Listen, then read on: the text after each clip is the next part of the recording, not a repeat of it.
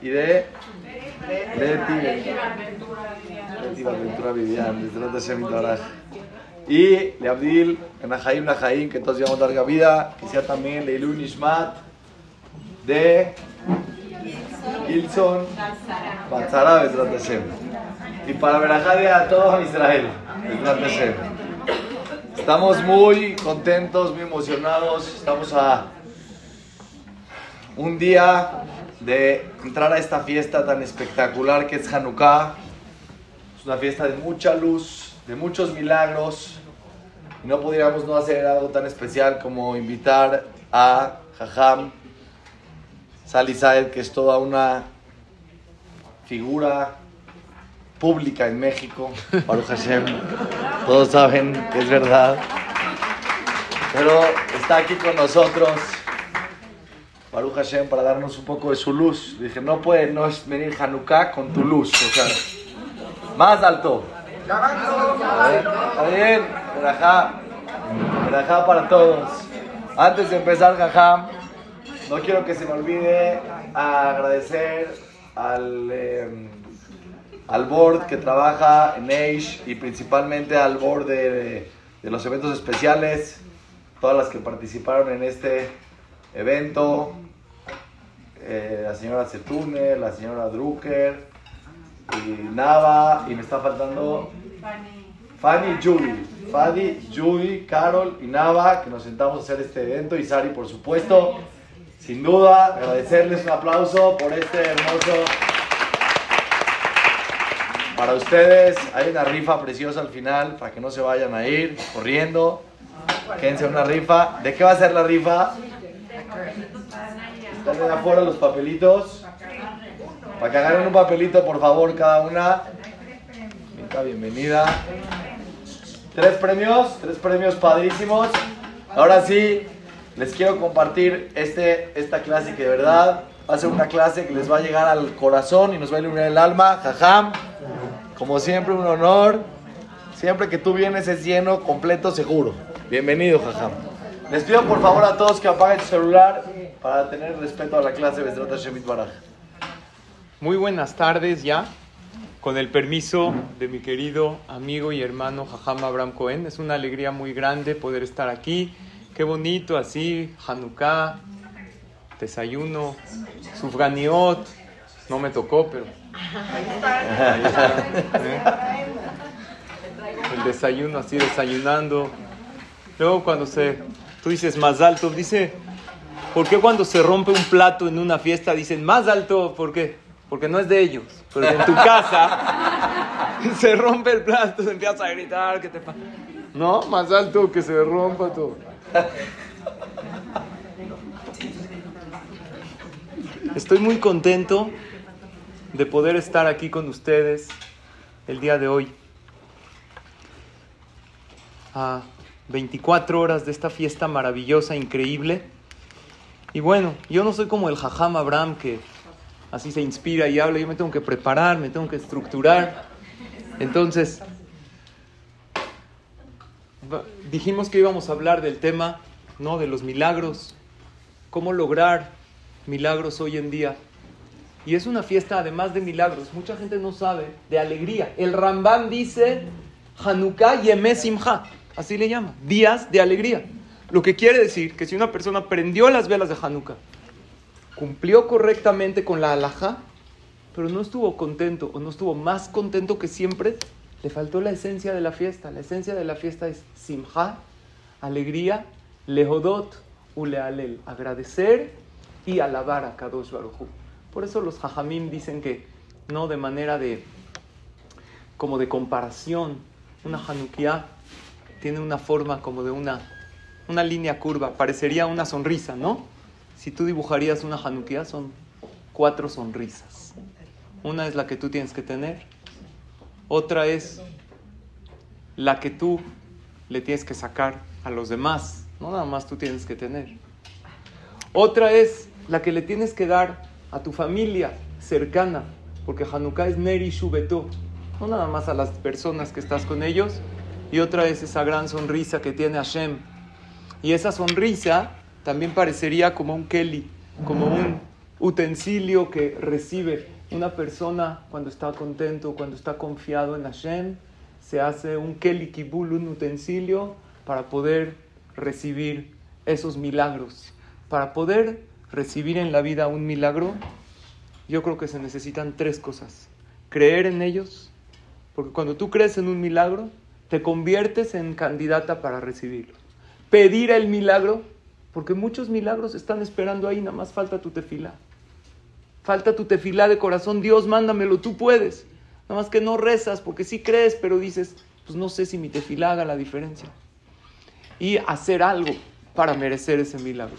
Cuando tú haces algo, entonces te superas, entonces te elevas, ya eres una persona de una categoría más elevada.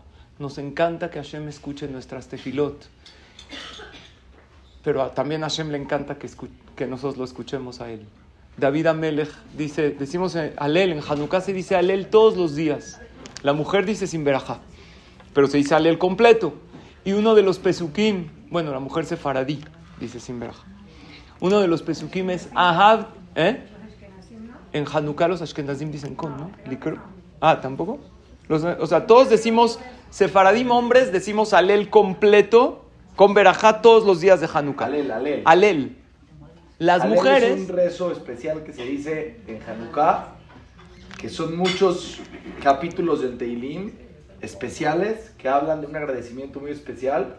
Solamente decimos con Berajá en Pesach, en Sukkot. Los primeros días de Pesach. Los primeros días de Pesach, todo Sukkot, Shavuot y en los demás Rosh Hodesh, los Shekhinazim hacen con Berajá. ¿no? Y nosotros decimos sin Berajá, pero no importa. El punto es que en, en, Hanukkah hay un agradecimiento especial en, la, en el rezo. Alel. Alel. Sí, eh, alabanza. Decimos la, la, alabanza. La alabanza. No. No, no, no, no, en la mañana. En la mañana en el rezo de Shachrit. Pero Hanukkah en general son días de mucha tefilá.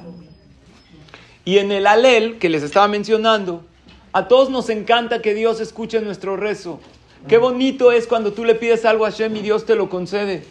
Dice David Amelech, Ahabti ki ishma kolita hanunai. Qué bonito es cuando Dios me escucha. Pero Hashem también dice, qué bonito es cuando mis hijos me escuchan. Qué bonito es cuando tú entiendes mi mensaje. Qué bonito es cuando tú te acercas a mí, porque saben, si Dios nos escucha, se nos soluciona un problema. Pero si nosotros escuchamos a Dios, se nos soluciona la vida entera. Porque vamos con su guía, vamos por su camino, vamos con esa luz. Esa Hanukkah que vamos a encender representa a la luz, que representa muchas cosas. Y una de las cosas que representa a la luz es la Torah. Kiner mitzvah betoraor, dice el Pasuk. Y una un punto más para darte la palabra, jajam. ¿Qué dije? Dije creer, pedir y hacer algo para recibir ese milagro. En Hanukkah, con que estés más contenta, con que estés más agradecida con Hashem, te haces merecedora de un gran milagro. Hay gente que ha pedido ese milagro al encender la Hanukkah. ¿Conocen? Hay una segula que se propagó. No, no sé si está en, en los libros, pero describir lo que uno pidió en las velas de Hanukkah y guardar el papelito. No vi en esto una fuente como tal, jajam, pero yo creo que lo que funciona en eso, en escribir, es que uno se le olvida que pidió. A veces. Uno pide y deja, ah, pedí esto, y luego uno lo recibe y se le olvidó que lo pidió en esa fiesta de Hanukkah y que Baruch Hashem, Hashem se lo dio.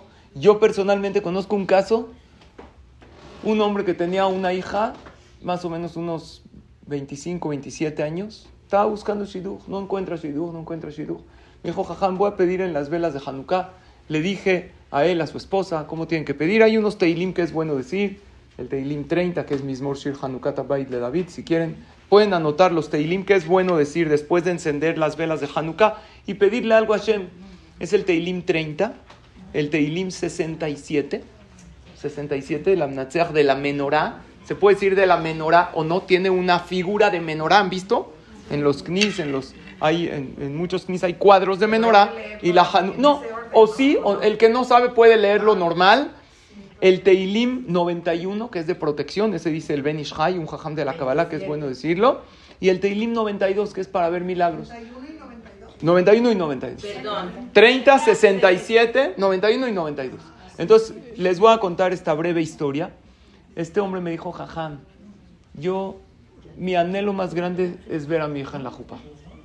Y pues ya tiene una edad para Bezrat Hashem verla en la jupa. Jajam, yo doy todo para mi hija.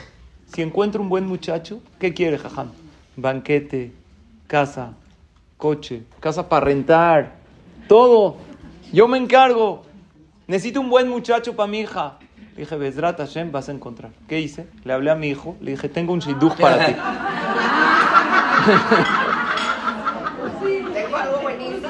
Una chava buenísima.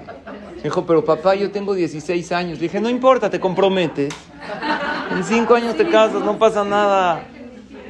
ya, ni Le hablé al señor, le dije, ya te- no, no es cierto. Oigan lo que sí pasó. Eso me pasó hace dos años. Y Baruch Hashem la vimos en la Jopá.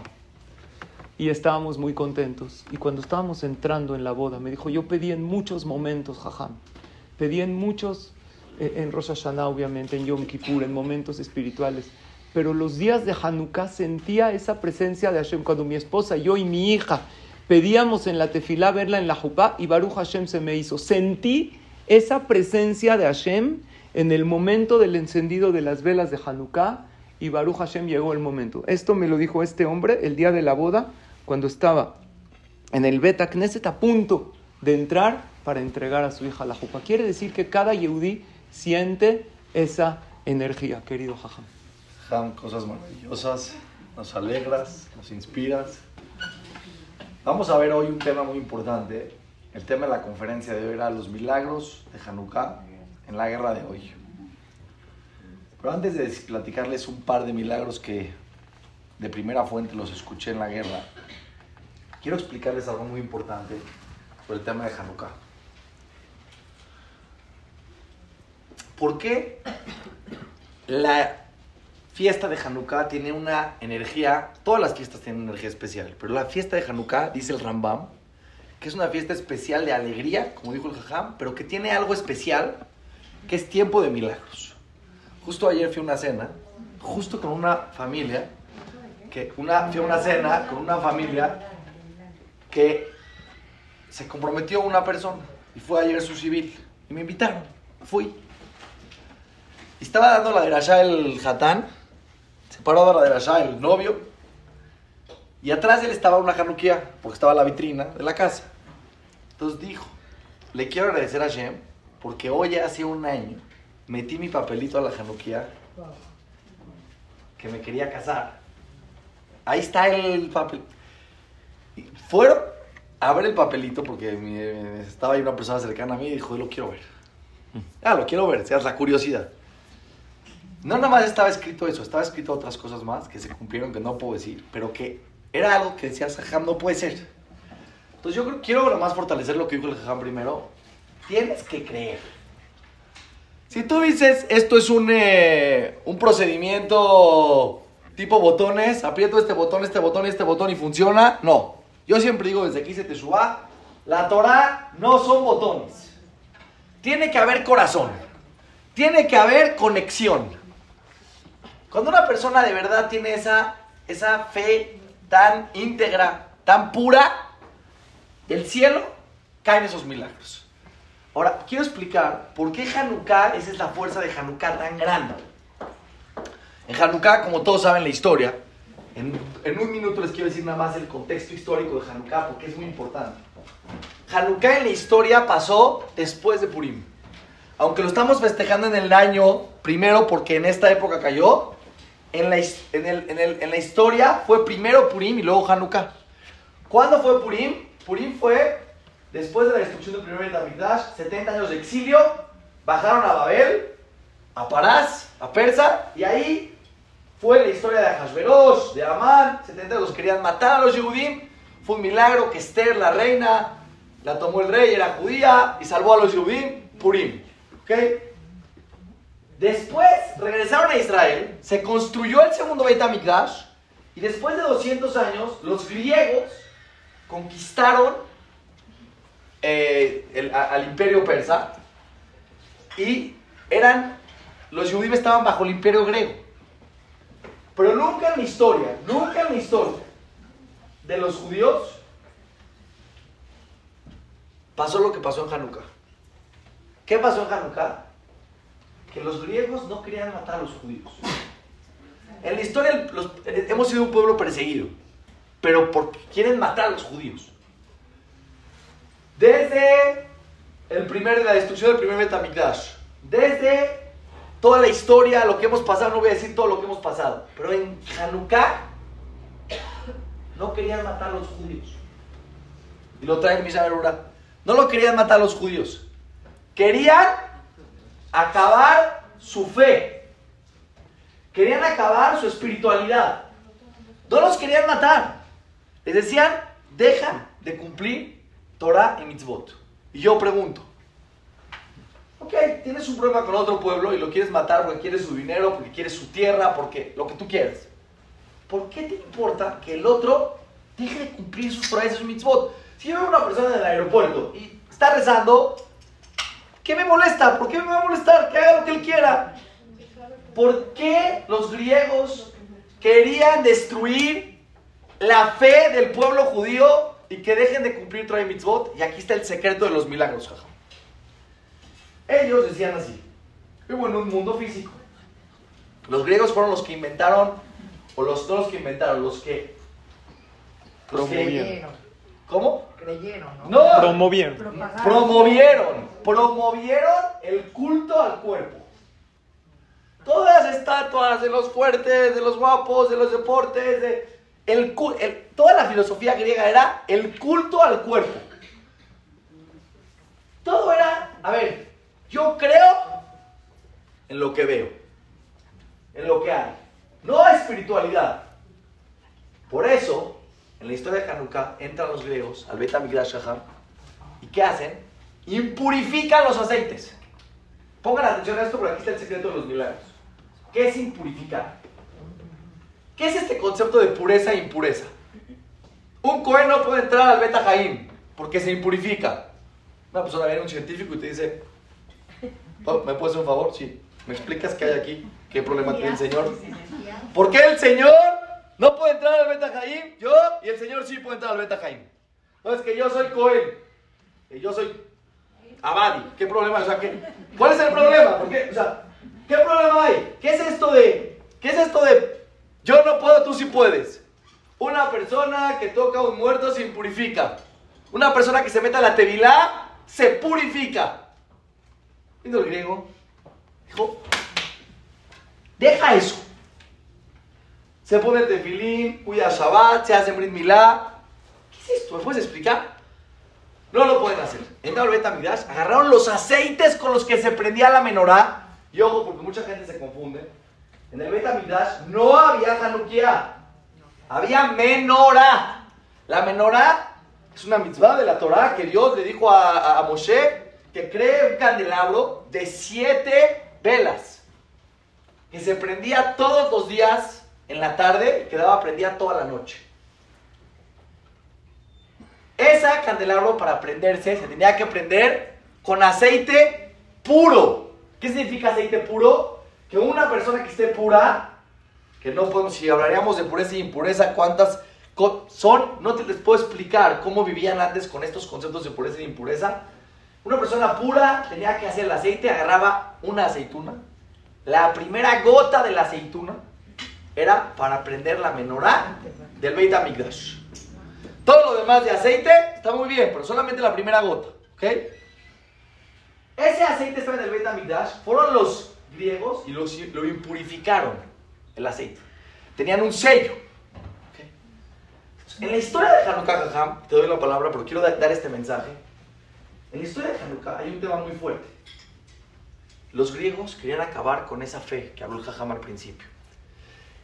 Nosotros sabemos que este mundo hay cuerpo y hay alma, que hay materia y hay energía espiritual. Y que el mundo no se rige solo por la materia que el mundo físico se rige igual o más por lo espiritual que por la materia.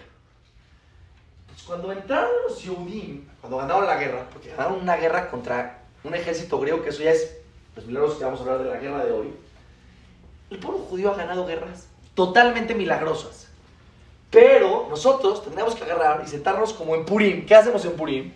Leemos la Megilá de la historia de Purim, damos regalos y hacemos una comida. ¡Qué bonito! En Hanukkah tenemos que hacer lo mismo, leer la Megilat Hanukkah. Así, que, así como en Megilat Esther te cuenta la historia de Purim, tendría que haber Megilat Hanukkah. Que diga, y vino Antiochus. Yo siempre me siento con mis hijos, Hanukkah, mis hijos me dicen, papi, la historia de Hanukkah. Les cuento la historia, son muchísimos años. Cómo los griegos, qué hicieron, cómo fue el proceso, quién eran los Hashmonaim, los Koanim que pelearon, toda la historia. No, no, no, no, no. Hanukkah, te voy a decir qué es. Agarras una Hanukkah, que es un candelabro de 8, no de 7 como en la Beit HaMikdash, de 8. ¿Por qué de 8? Porque ellos entraron al Beit HaMikdash y encontraron un jarrito puro que no había tocado los, los griegos y dijeron, necesitamos hacer aceite para prender la menorá del Beit HaMikdash. Pero nada más tenemos un jarrito que era exacto la medida para prenderlo toda la noche, 12 horas. Pero estamos impuros, nos toma 7 días purificarnos. ¿Qué hacemos? Lo aprendemos, nos esperamos mejor 7 días, estemos puros, hacemos más aceite y así la aprendemos todos los días. Entonces, Javi, miren, Hashem nos mandó uno, aunque mañana la deje de prender, hoy la voy a prender porque hoy ya la puedo prender, el aceite está puro. Y este aceite, y este aceite, duró 2, 3, 4, 5, 6, 7, 8. Dijeron los ajamí, no, esto está de locos. Todas las generaciones tienen que poner en su casa, no una januquía, puedes poner una vela el primer día, otra vela el segundo día, otra vela, otra vela, ocho velas. Nosotros ya sabemos, los Yehudim sabemos cómo hacer también todo, entonces hicimos una, creamos la januquía para que ya tengas ahí. Pero en verdad podrías poner una velita y otra velita y otra velita para poner ocho velas, lo que, la, lo que los pon ocho velas. ¿Por qué ocho velas? Porque el aceite que duró para un día duró para ocho días. Ahora, aquí está el punto. ¿Cómo el aceite? Trae a un científico. dile, oye, señor, ¿cuánto tiempo dura este aceite? Real, ya. No, ¿Crees, no crees la historia? ¿Cómo? ¿Cuánto dura este jarro de aceite? Esto no puede durar más de 12 horas. Eh, 12 horas y 10 minutos. Eh, 12 horas y 20 minutos porque me equivoqué en la cuenta. Un día, dos días, tres días, ocho días. ¿Qué significa? Milagro. Ah, significa que lo material no es solo lo que hace que este mundo funcione. Que hay algo fuera de lo que tú puedes entender en la naturaleza del mundo.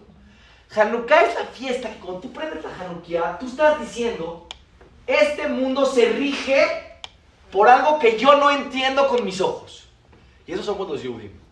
Ayer le dije a unos muchachos que vinieron a una clase ahí. Si tú le preguntas a una persona, jajam, ¿doy acá? Ok, ¿qué pasa después de que tienes 10 mil pesos y das mil pesos de acá?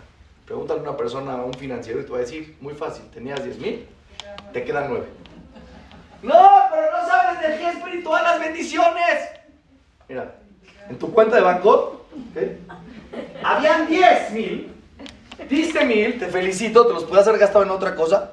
La realidad es que te quedan nueve mil. Le preguntas a la Torah, le dices, oye, ¿qué pasa con alguien que da de acá? Tenía diez mil, sí, en la cuenta del banco le quedan nueve mil, pero generó energía positiva en su vida que se va a hacer ver materializada, no nada más en dinero, en muchas cosas en su vida que él no se puede dar cuenta que le está pasando, que es por esa acción espiritual que hizo. Eso se llama que lo espiritual, un jajam grande decía, lo espiritual es una realidad igual o mayor a lo físico.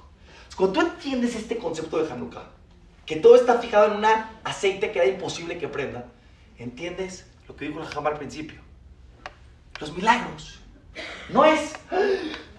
No. Había jajamín grandes que entendían que los milagros eran parte de la vida normal en este mundo y por eso podías ir con un jajam grande y te daba una verajá y pasaban cosas que tú no entendías.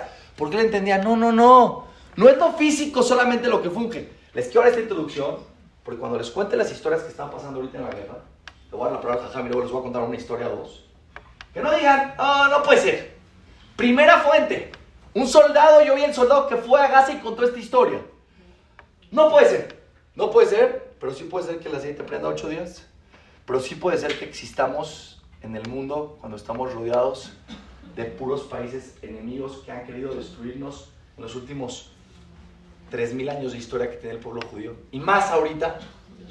Eso sí, eso no es un milagro. Eso no es un milagro. Eso no es fuera de la naturaleza. ¿Sabe qué me dijo una persona ayer? ¿Cómo la gente compra en Israel una casa? ¿Cómo la gente invierte en Israel? ¿Por qué? Está rodeado de todos los países. Se va a acabar. En cualquier momento van a acabar con Israel. ¿Cómo crees? Si el pueblo de Israel no se va a acabar nunca, porque lo físico no es lo que, lo que hace que funcione este mundo, solamente lo que tú ves. Hay algo más allá. Está la protección de Hashem. Quiero decir un punto más sobre lo que tú dijiste, querido Jajam, que no hay Megila, incluso en todas las masejes de Mishnayot existe Torah oral, Torah escrita. No existe Masejet Hanukkah. Hay Masejet Megillah, Masejet Pesachim. Masejet significa el tratado, que habla de las en la Torah oral. No hay Masejet Hanukkah. De Purim sí. De Purim sí, Megillah. ¿Por qué no hay Masejet Hanukkah? Por lo mismo que no hay Megillah. Y la pregunta es, ¿por qué no hay Megillah? Entonces, según lo que el Jajam nos dijo, que está maravilloso, no queremos hablar ahorita de la historia y concentrarnos, la guerra, ganamos. No, no, no. Aquí todo, Hanukkah es una fiesta para que veas evidentemente la mano de Hashem. Y por eso encendemos las velitas. Ahora, ¿no es demasiado escándalo de un milagro de velitas? ¿Saben cuántas veces? Es mucho, ¿no? El pueblo de Israel estamos acostumbrados a eso. La Gemara cuenta en... Sí, por favor, en, eh, Sí, la Gemara cuenta, y esta ya se dio cuenta el Jajam. La Gemara cuenta, ¿qué historia voy a contar? En Masejet Ta'anit, que había un jajam, se llamaba Rabbi Hanina Mendoza. Este jajam era muy grande, muy grande, muy grande, pero también era muy pobre. ¿Por qué era muy pobre si era muy tzaddik? Es otro tema. Hay veces uno tiene que pasar un tikkun, una reparación en este mundo de esta manera. Pero vean qué tan grande era que él manejaba las lluvias como él quería. ¿Qué quiere decir? Él era muy pobre. Él vivía en una chocita. De repente iba caminando y empezaba a llover. ¿Está bien que llueva? maravilla para los campesinos. Todo. El jajam era tan pobre que no tenía paraguas, no tenía algo con que resguardarse, un abrigo, una tela. Entonces alzaba sus ojos a Hashem, le decía a Hashem, no me quiero mojar, no tengo otra ropa para cambiarme. Por favor, en este momento necesito un clima rico para poder caminar. En ese segundo que el jajam, Rabbi Hanina Mendoza, hablaba con Dios, se despejaba el cielo, salía el sol, hacía un clima bonito, tampoco no mucho calor, y caminaba feliz. Llegaba el jajam a su casa y le decía, Hashem, yo estoy contento que no llovió, pero los campesinos quieren lluvia, mándales lluvia. Entonces en eso volteaba y ¿qué creen? Empezaban las nubes y parece que va a llover, el cielo se está nublando, como dice el Pasuk. Ay mamá, estoy mojando muy bien, vienen preparadas. De repente empieza a llover. Así manejaba Dios él, como hacía tantos milagros, ahora, primero punto uno, muchos milagros no suceden porque nosotros no creemos en él. Ah, no, no va a pasar. Esos jajamín que daban verajot de refuá es porque ellos pensaban que sí iba a pasar. Nada más que la persona bloquea milagros porque no cree en ellos. ah, no creo que Dios lo haga. No, no. Si tú no crees, los estás bloqueando. Tú tienes que creer que Hashem es todopoderoso. Y él lo creía. Ahora, no me pregunten por qué no era rico, que le pida a Hashem. Él tenía un tikkun en este mundo, una reparación de vivir con carencia por algo. Un día llega él a su casa y ve a Ereb Shabbat, víspera de Shabbat, ve a, su hija muy triste, muy angustiada. Le dice, hija, ¿qué pasa? Le dice, le estoy preparando las velas de Shabbat a mamá. No, no tenemos aceite en la casa, era tanta la pobreza. ¿Cómo vamos a prender velas de Shabbat? Ya no hay tiempo, ni para conseguir dinero, ni para comprar aceite. Le dice al jajam, ¿qué hay en la casa? ¿Qué hay? ¿Qué líquido hay? Vinagre. Dice, pon la mechita en el vinagre y que se prenda. Dice, papá, el vinagre no prende, no es flamable, no. Le dijo, a ver, si, ¿por qué el aceite si prende el, vinagre? Porque Hashem le dijo al aceite que prenda. El mismo Dios que dijo que el aceite prenda, es el mismo que le va a decir que prenda el vinagre. Si esto es lo que hay, tú haz tu esfuerzo, pon, es lo que tenemos la hija preparó las velas con vinagre. No nada más prendió o no. ¿Duró o no duró? ¿Cuánto duró? Dice la Gemara. Hasta Mozae Shabbat. Cuando hicieron Abdalá, acabando Shabbat, hicieron con esa vela de vinagre. Entonces, hemos visto que el pueblo de Israel, eh, incluso en, eso, ¿no? Del vinagre, el, no se vayan muy lejos. Había un jajam, jajam Abu Hatzira, el Baba Sali. ¿Escucharon de él? Mi tocayo. Este jajam, escuchen, hacía muchas fiestas. ¿Escucharon del jajam Abu Hatzira? Hacía fiestas de Ilulot de Tzadikim, aniversario de Tzadikim. Invitaba gente para que digan Berajá, para que digan Lehaim. Hubo gente, testigos presenciales. El jajam agarraba una botella de arak, ¿ok? Para que la gente haga Lehaim. Y la envolvía así con una toalla o con algo, porque iba a pasar un milagro. Hashem no hace milagros abiertos. No todos creen en ellos, otra vez. El jajam sí. Le servía, escuchen, a 300 personas, 400 venía con una botella de arak acababa el, pero hubo testigos presenciales, acababa esa cena, esa ilulá, quitaban la toalla, ¿cómo estaba la botella? Llena. Una botella, al revés de lo que pasa hoy en día. Hoy en día es en un, 300 botellas en una fiesta. Antes era una botella para 300 personas. Todos tomaban. Entonces, ¿por qué tanto escándalo del aceite? Respuesta. Nosotros festejamos el milagro del aceite porque sabemos que Akadosh Baruj está con nosotros y no festejamos el milagro de la guerra. Guerra es, le ganamos a nuestros enemigos. Nunca nosotros festejamos por ganar una guerra como tal. El Yehudi siempre está sobre la naturaleza. Dice el Maharal Miprag. En la Kabbalah los números tienen un significado. El 6 representa la materia, que tiene seis lados. El 7 representa lo espiritual. El 8 que representa arriba, más que lo espiritual, lo sobre, más arriba de lo espiritual, el milagro en lo espiritual. Por eso la palabra Yehudi, si ustedes hacen en numerología, Yud, que Vav, Dalet, Yud, suma 35 y 3 más 5 es 8. El Yehudi está por sobre lo natural, porque nuestra existencia es un milagro. Cuando no como dijo el Jajam, tú le preguntas a cualquier historiador, es imposible que existamos hoy en día, que después de la Shoah, que hace 80 años nos acababan, que iba a salir un pueblo con tanta eh, tecnología, avances, tanta aportación a la humanidad, tanta Torah, tanta luz en el mundo. No había manera.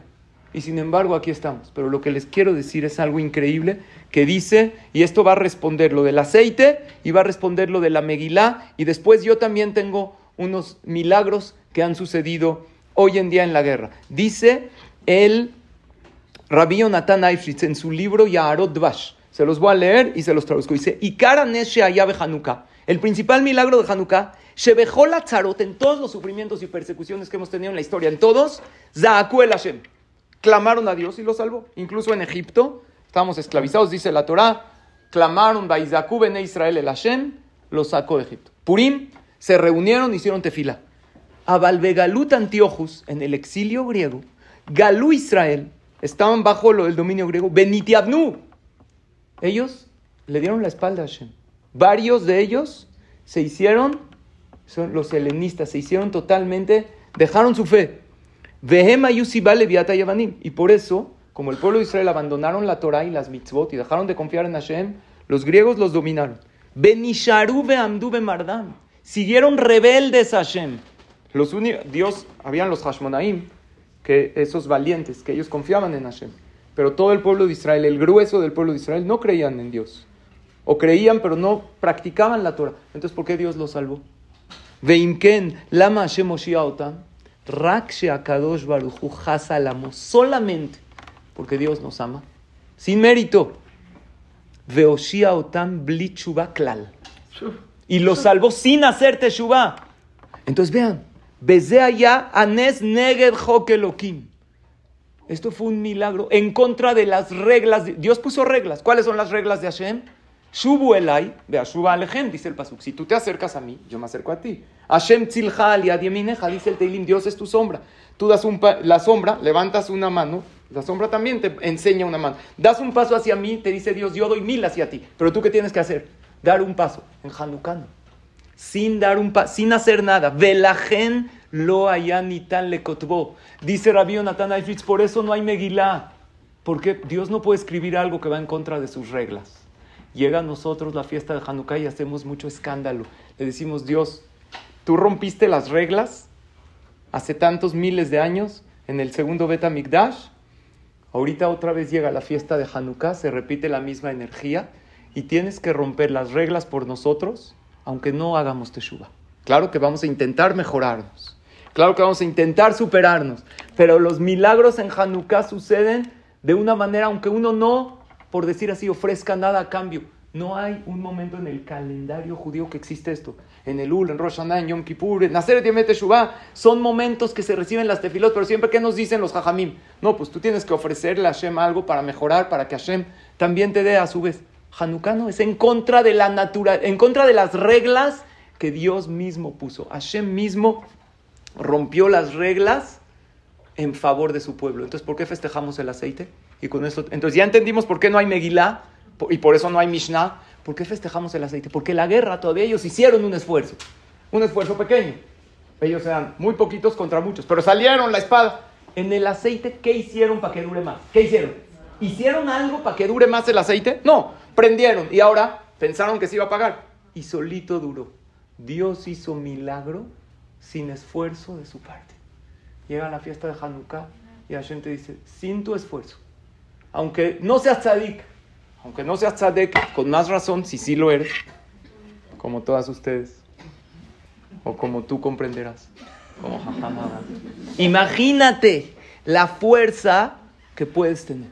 Entonces entendimos algo muy grande. Entendimos por qué no hay Megillah y por qué no hay Mishnah de Hanukkah entendimos por qué festejamos el milagro del aceite, porque aunque ya hemos visto muchos milagros de cosas que duran más, pero le recordamos a Dios, tú aquí rompiste las reglas a favor de nosotros, nosotros te damos nuestra tefila con nuestra alegría, con esa sonrisa que representa, con esas cuatro sonrisas que representa esa menorá, ¿sí? Esa hanukia, porque la menorá es de siete brazos, como explicó el jaján.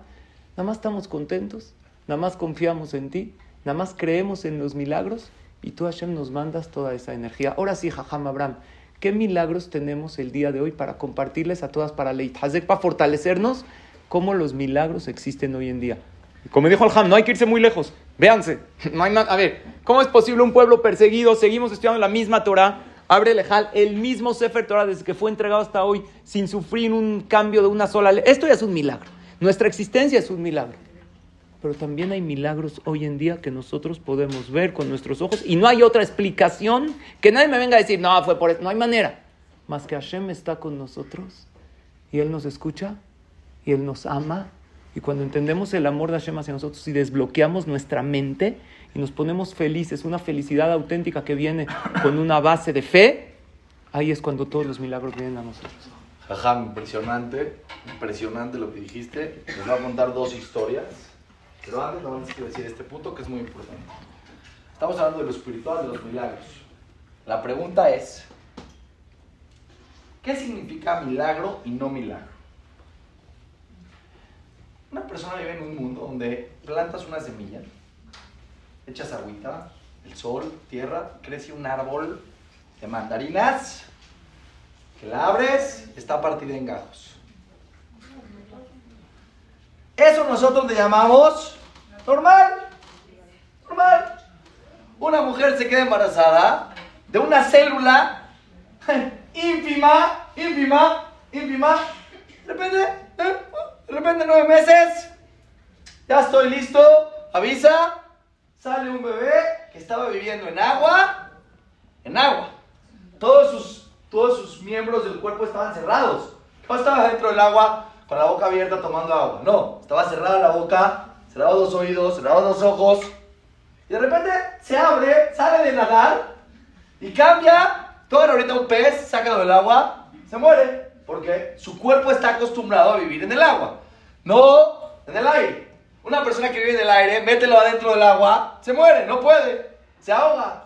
No, no, el bebé natural vive nueve meses en el agua, sale y ya se hace de aire eso nosotros le decimos normal, normal. No hacemos ocho velas por los ocho niños que nacieron la semana pasada. ¿No? ¿Por qué? Normal. Una persona se para en la mañana respira, camina, ve. Sea, la come, come. Y de repente su, su sistema digestivo agarra los alimentos y divide, divide, descompone, pero divide. Esto sí sirve para acá, esto va para allá, cada parte del cuerpo está trabajando. Es una digestión normal. ¡Milagro! ¡Ah, normal. Tenemos un problema los seres humanos.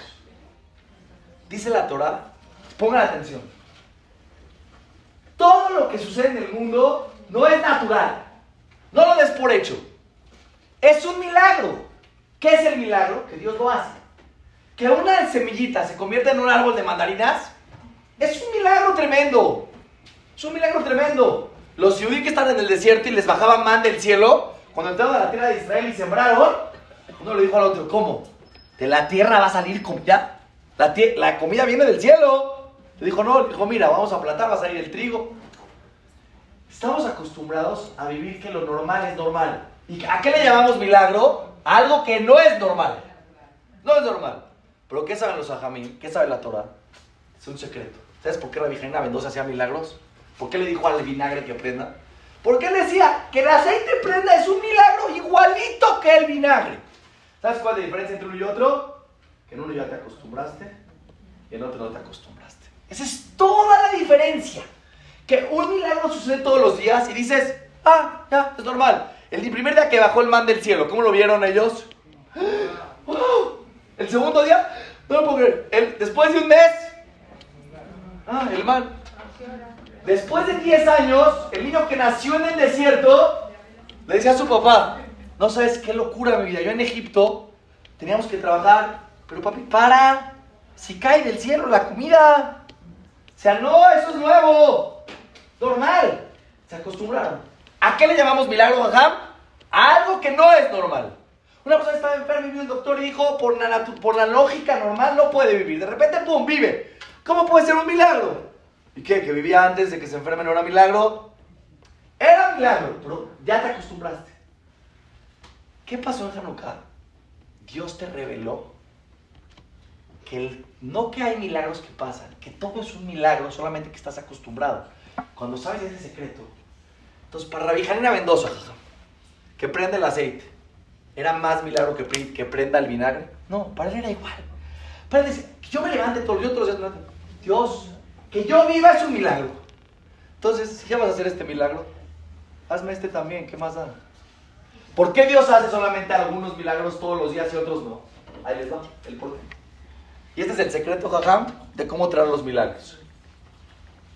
Cuando tú sabes que que tú vivas es un milagro, entonces cuando Dios te hace un milagro extra, no es de que tú dices, ¡Ah! pues es igual que vivir. Entonces Dios qué dice, ah, ya me habías descubierto, ya sabías que yo estoy detrás de todo. ¿Qué pasa cuando tú estás jugando a escondidillas y ves a alguien escondido atrás?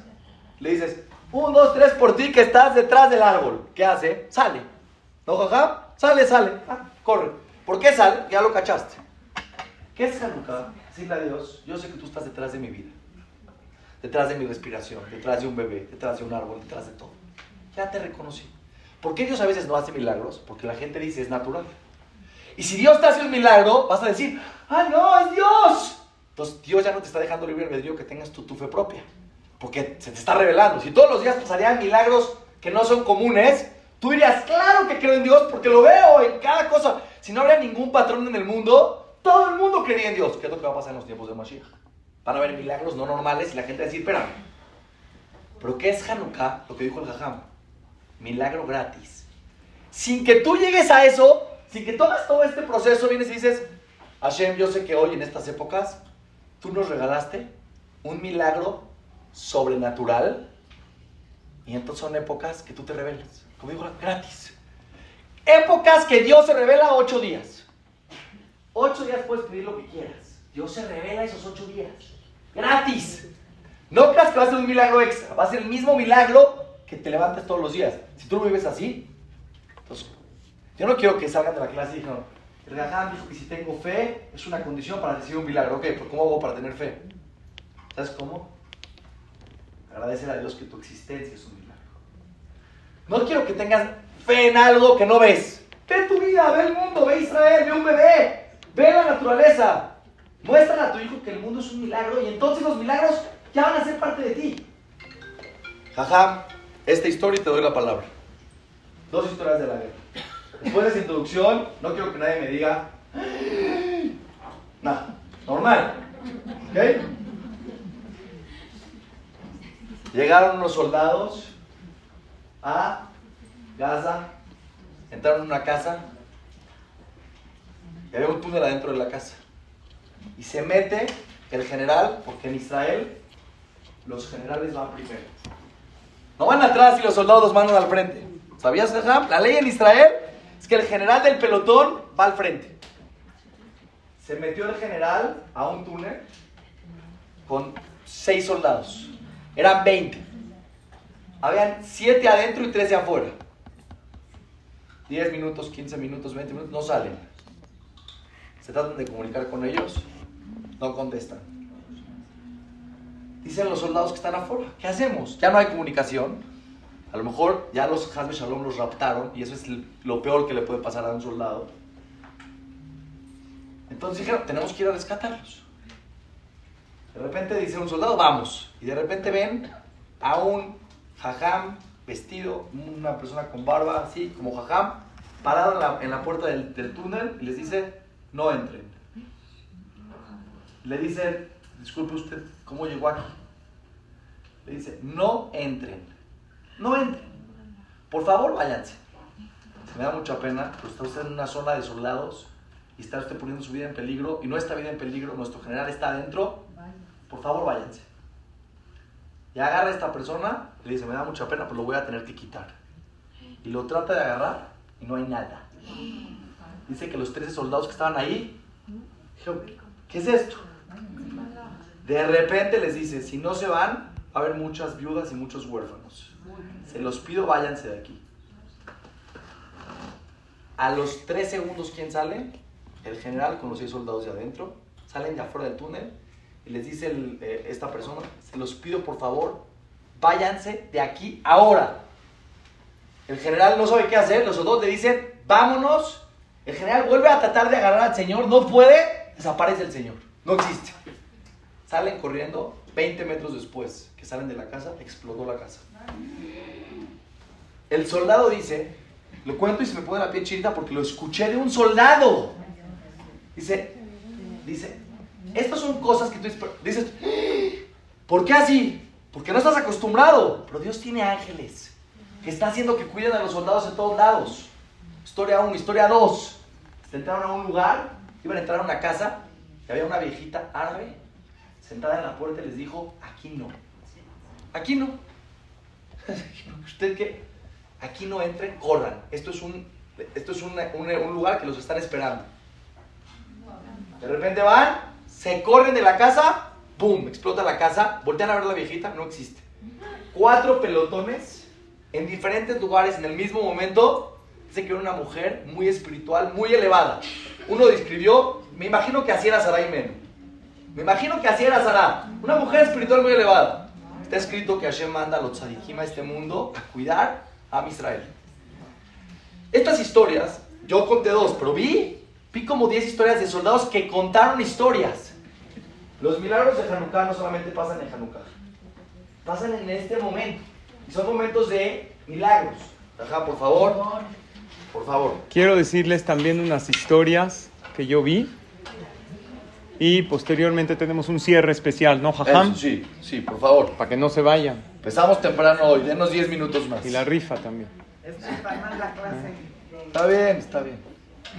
Yo vi la mano de Hashem en algo personalmente que yo hice con la ayuda de Hashem.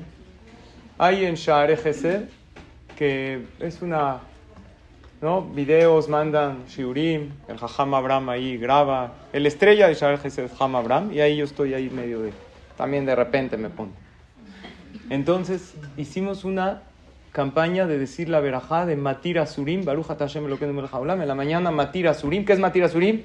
Gracias Hashem que tú liberas a los presos, eso lo dice uno que se despertó y que se puede mover, pero sal, salió de varios hajamim de Israel con fuentes bibliográficas que esa verajá la puede dedicar uno para que liberen a los secuestrados. También en la Amidad decimos Matir Asurim.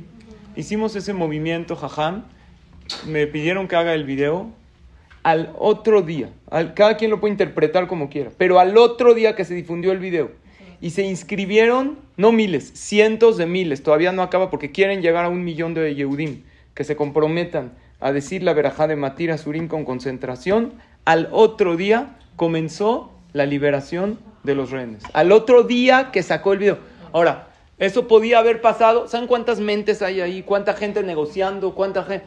Podría haber pasado un día antes, un día después, el mismo Exactamente sacamos el video, la gente se comprometió y se comenzó esta liberación de rehenes. Yo aquí vi claramente, decía, no jajam, Albert Einstein decía, cada quien puede ver la vida de dos maneras, o que todo es un milagro, como dijo el Ham, o que nada es un milagro. Tú eliges. Coincidencia. Puede ser, pero ¿qué posibilidad hay? Ahora escuchen esta historia. Eh, esta se difundió, a lo mejor les llegó en algunos grupos. Hace, había una señora que hizo jalá con sus amigas, ¿lo vieron? 30 señoras. Ya, bueno, está impresionante. Eran 30 señoras juntas, estaban haciendo jalá. Hace dos semanas ella todo el tiempo tenía el celular cargado, se dormía en la noche con él, por si a lo mejor su esposo le habla. Hace dos semanas no hablaba con su esposo que estaba en el frente de batalla. Y en el momento, momento, ¿eh? Baruch Hashem lo que no me la la frish Se para y dice, y ahí razón mi lefaneja, escucha mis tefilot de repente y empieza a sonar, entonces le da alguien el teléfono y le dice, checa, a ver quién es. En ese momento era su esposo, le dijo esto, empieza, ah, no puede ser, eh, le hacen los gritos. Ahora, impresionante en ese segundo. ¿Qué posibilidad hay que sea en ese segundo? Y pasó. Ahora ustedes van a decir, no, una rabaní, no, no, era una señora normal, se veía cool, toda fresh, toda tranquila. Eh, exacto. Los milagros no es nada más para los tzadikim. Primero que todo, que todos podemos ser tzadikim si nos superamos en la vida. Hay jajam y hay tzadik. Jajam es un puesto rabínico como ejerce el jajam. Tzadik podemos ser todos nosotros si nos superamos un poquito más y queremos eh, acercarnos más a Hashem. Entonces, yo estoy seguro que todas las tefilot se escuchan. Y otra, que también aclaro, no se ve Rabbanit, tengo el video, una señora que estaba ahí en, las, en el kibutz donde entraron a todas las casas, una señora con un aspecto de una yeudía no muy observante, normal. Y en eso, ella, todas las casas destruidas, ahí está el video, una casa normal. ¿Qué pasó? Entraron a entrevistarla. Dijo, cuando todos empezaron a correr, yo me metí al closet. Me metí al closet de mi casa y ahí, por algo, yo tenía en mi casa un libro del Zohar. Zohar es Kabbalah. No entiendo yo el Zohar. Dijo Perashat Pinhas en arameo, pero sé leer hebreo. Sé que esto lo escribió Rabbi Shimon Bar Yochai y que tiene mucha fuerza. Estuve en el closet leyendo el Zohar, hablando con Hashem y pidiéndole por el Zehut Rabbi Shimon Bar que me salve. No entiendo por qué no entraron. Dispararon. De hecho, se ve la ventana, las ventanas rotas. Pero yo estaba dentro del closet. La bala por algo no llegó. Intacto todo. ¿Cuánto tiempo estuve en el closet? 12 horas adentro del closet. Han estado 12 horas en el Mi esposa sí, para escoger la ropa. Y al final, al final se va, no, todo lo que se vuelve a cambiar. 12 horas en el closet. Leyendo el Zohar. No le pasó absolutamente nada. Y dijo, yo vi luz salir de las letras del Zohar a Kadosh. No un Mekubal, no un Jajam, no. Una persona normal que con fe dijo, no tengo de otra más que apoyarme en Akadosh Baruchu. Y ahí está el video y está la casa ilesa. ¿Qué pasó con todas las personas que estaban? Los mataron a todos, Barminan, amarraron, los mataron. Ahora, ¿qué festejamos? En Hanukkah, Hashem, gracias, gracias, pero pues todos los que murieron, ¿qué? En, Hanukkah, en la historia de Hanukkah no murieron muchos Yehudim, incluso uno de los Hashmonaim, ¿sabían? Uno de ellos también murió. Les cuento una, una anécdota y con esto ya le doy la palabra a Hampa. ¿Eh? Sí, para el cierre tenemos un cierre increíble. Había un jajam en el campo de concentración, en uno de los campos de concentración nazi, en la Shoah, el Rebe de Blujov, así se llama, el Rebe de Blujov. Se oye bien, ¿no? El Jajam es el Rebe de Bosque. El Rebe de Blujov. Él estaba, sí, porque él es el Jajam. Estaba junto, querían prender la Hanukkah en el campo de concentración. se reunieron eh, algunos pocos Yehudim, salieron a escondidas, idearon unas petilot con unas ropas que ellos tenían, consiguieron un poquito de aceite, con, ah, así, idearon una Hanukkah para prender las velas de Hanukkah. La primera noche, mañana en la noche, ¿cuántas verajot se dicen? Tres. De Adlikner Hanukkah. Explico. Dios, tú nos ordenaste prender las velas de Hanukkah. Dos. Gracias a Hashem que nos hiciste milagros en aquel entonces, en una fecha como hoy. Explicación dos. En aquel entonces, hoy en día, vaya mima en semanas de, no nomás en una fecha como la de hoy, sino hoy en día, porque el calendario Yehudi no es lineal, es circular. Cada vez que regresa esa fecha se repite la energía. ¿Verdad o no, jajam? Y Shejianu, Ekimanu, Begianu, las manas de. Escuchen, Leadligner Hanukkah, tú sí la dijo. Tantos 20 Yehudim reunidos arriesgando sus vidas. Sheasan y Simla Abotenu Bayamima en de se le dificultó al jajam decir: Oye, qué mila, estamos perseguidos, nos van a matar, ya mataron a nuestros hermanos. Pero la dijo. Cuando llegó a Shejianu no la podía decir. Shejianu es que llegó a ese momento. Gracias Dios que llega a este momento. ¿Se le puede agradecer a Dios por estar en ese momento, en ese infierno, en este mundo? En un campo de exterminio nazi. No la podía decir, no la podía decir, no la podía decir. ¿Qué hace el jajam? ¿La dice o prende sin decir esa verajá? Se arma de valor y de fe y dice, Baruch Hashem, lo Las semanas de prenden las velas, les dice el jajam, pidan, pidan, Hashem está con nosotros. Empiezan todos a pedir, escuchan unos pasos de unos nazis, apagan rápido, se van, se esparcen. Baruch Hashem no los cachaba. Al otro día dijo el Ham, hoy no podemos prender, está más difícil, y a Baruch Hashem cumplimos con la mitzvah, Dios no le pida a uno más de lo que puede hacer. Un alumno se le acercó al Jajam y le dijo, Jajam, ¿me puede explicar qué pasó? No la quería decir, al final sí la dijo, le dijo, mira, al principio pensé, pues ¿cómo voy a decir Shehian? ¿Quién le agradece a Hashem por llegar a este momento? Pero después volteé a ver a ustedes y vi sus ojos, sus cuerpos muy delgados, pero sus ojos llenos de esperanza.